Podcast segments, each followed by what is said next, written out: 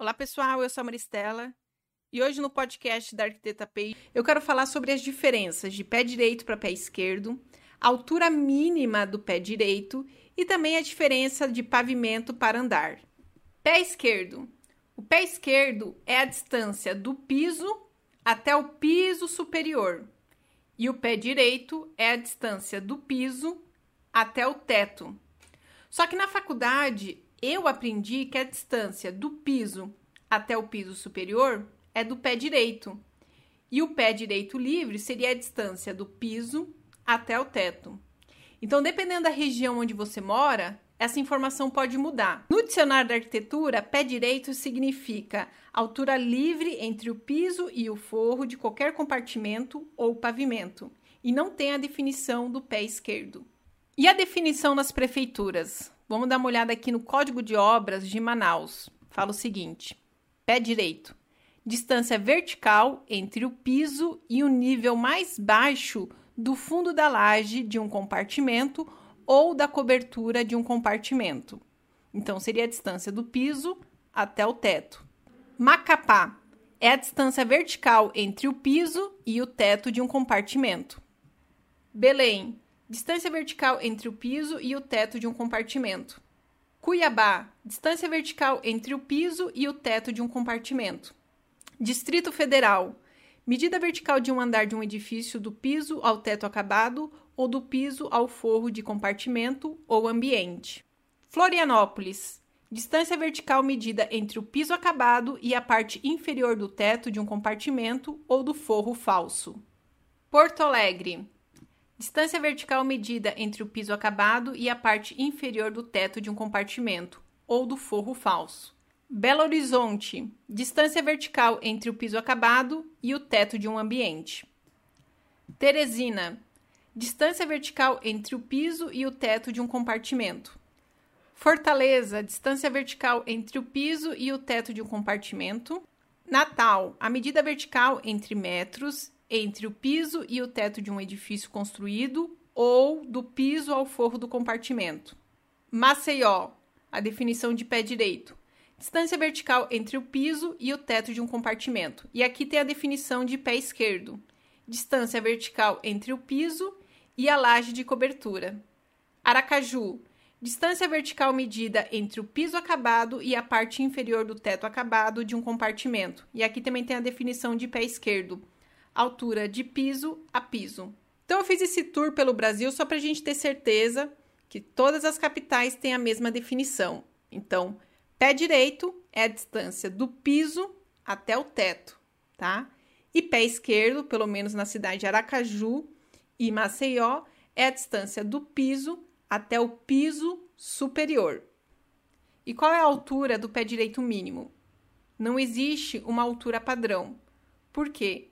Você pode estar desenvolvendo um projeto de um edifício residencial, você vai ter uma altura para escada, para corredor, para garagem, para o apartamento. Aí dentro do apartamento você tem o quarto, a cozinha, o banheiro. Então, para cada ambiente, você vai ter uma altura diferenciada.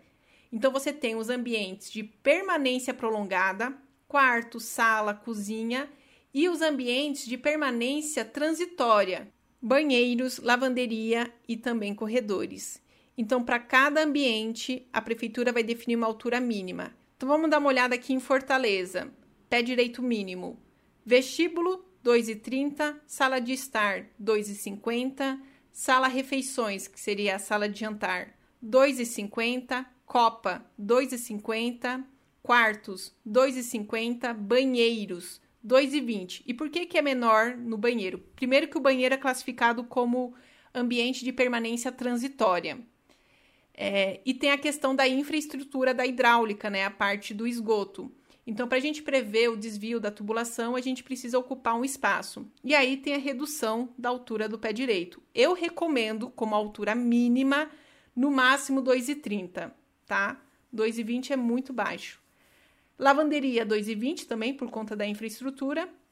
É, depósitos 2,10, garagem 2,20, abrigo é 2,20, dispensa 2,50, corredor 2,30, escritório 2,50 e escada 2 metros. Eu acho escada também muito baixo. O ideal seria trabalhar com o mesmo vão da porta, que seria 2,10. Em Curitiba, a gente tem essa tabela que define as dimensões mínimas dos compartimentos. E aqui tem a altura do pé direito mínimo e máximo. E ela também vai diferenciar a altura mínima para as casas populares, das casas unifamiliares e também multifamiliares. Então, para uma residência unifamiliar, a altura mínima da sala de estar, jantar e quartos será de 2,40 e a máxima de 3,60. Já para cozinha, copa, banheiros, altura mínima será de 2,20 e altura máxima de 3,30. Já nas casas populares, a altura mínima será de 2,20 e altura máxima de 3,30. Isso para todos os ambientes, tirando garagem, que é permitido 2 metros. E aqui as dimensões mínimas das áreas de uso comum, então para habitação coletiva. Hall de entrada, em Curitiba, altura mínima 2,40 e altura máxima livre. Corredor 2,40 e altura máxima 3,60. Escada não tem a definição e depois vem para a parte transitória e institucional. Natal, pé direito mínimo para sala, quarto, cozinha será de 2,50. Para banheiro, lavabo ou lavanderia será de 2,40. Teresina, sala de estar, cozinha, quarto, pé direito mínimo 2,40. Banheiro, lavanderia, pé direito mínimo 2,20. São Paulo, então para habitação, pé direito mínimo para repouso 2,50, para sala de estar 2,50 e área de estudo 2,50. Para qualquer uso, cozinha, copa 2,50, sanitários, vestiários, circulação, lavanderia e terraços, altura mínima 2,30. Maceió, e aqui eles colocam a definição dos compartimentos de permanência prolongada: salas, cozinhas, cômodos para repouso, lazer, estudo e trabalho, lojas e lojas comerciais, locais de reunião. Então, altura mínima 2,50. Compartimentos de permanência transitória, circulações, banheiros, lavabos e vestiários, varandas, depósitos e compartimentos de instalações especiais com acesso restrito. Altura mínima 2,20. Manaus, os compartimentos de permanência prolongada deverão ter um pé direito mínimo de 2,80 e os de permanência transitória, pé direito mínimo de 2,40. Então veja como essa informação muda de município para município e por isso que é importante verificar lá no código de obras qual que é a altura mínima para cada ambiente. Então, para você conseguir trabalhar com pé direito mínimo de 2,80, você tem que trabalhar com o pé esquerdo em torno de 2,95 até 3 metros. Se o pé direito mínimo é 2,70, então seu pé esquerdo será em torno de 2,85 até 2,90. Se a altura do pé direito mínimo é 2,60, então a altura do pé esquerdo vai ser em torno de 2,75 até 2,80. E se o pé direito mínimo for 2,50, a altura do pé esquerdo será em torno de 2,65 até 2,70. Eu já considero um pé direito baixo, porque vocês podem ter dificuldade com a infra da hidráulica no banheiro. Então, o banheiro pode ficar muito baixinho, né, a altura.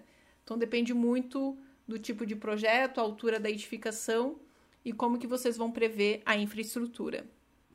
E qual é a diferença do pavimento para andar? O pavimento é a área pavimentada, de cada andar.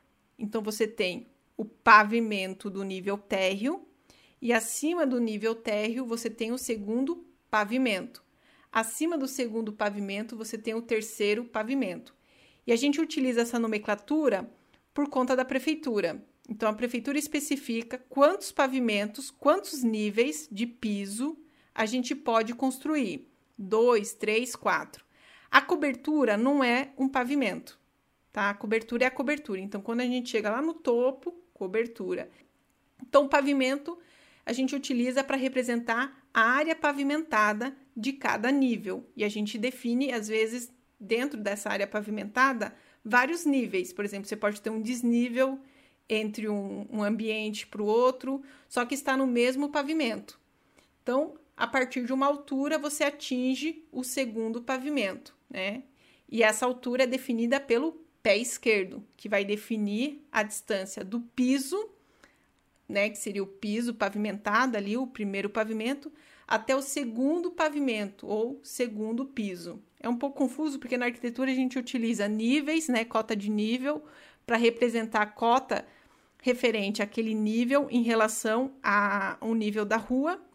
E é importante a gente trabalhar com essas diferenças entre níveis para definir a altura final da edificação. E a prefeitura vai falar qual que é a altura máxima permitida, quantos pavimentos você pode construir e, como vocês viram ali em Curitiba, a prefeitura também define a altura máxima do pé direito. Então, a partir dessas informações, a gente tem a altura máxima permitida do edifício. E o andar é qualquer pavimento acima do pavimento térreo. Então a gente conta quantos níveis ou quantos andares tem acima do pavimento térreo ou do nível da rua. Então, o seu edifício tem sete pavimentos, então ele tem seis andares. E ele é utilizado também para diferenciar os setores do edifício, porque às vezes o edifício é misto, o embasamento é comercial, ou o terceiro pavimento é voltado para a área recreativa, e daí a partir do quarto pavimento que surge o primeiro andar habitacional ou o segundo andar habitacional e assim por diante. Então, na torre do elevador, você vai ter lá o primeiro andar habitacional, o pavimento recreativo, o pavimento do subsolo, o pavimento térreo. Então, a gente utiliza para diferenciar esses pavimentos. Espero que vocês tenham gostado desse podcast. Se você gostou, compartilhe com seus amigos. Estamos nas principais mídias sociais, no Instagram, no TikTok, no YouTube e também aqui no Spotify.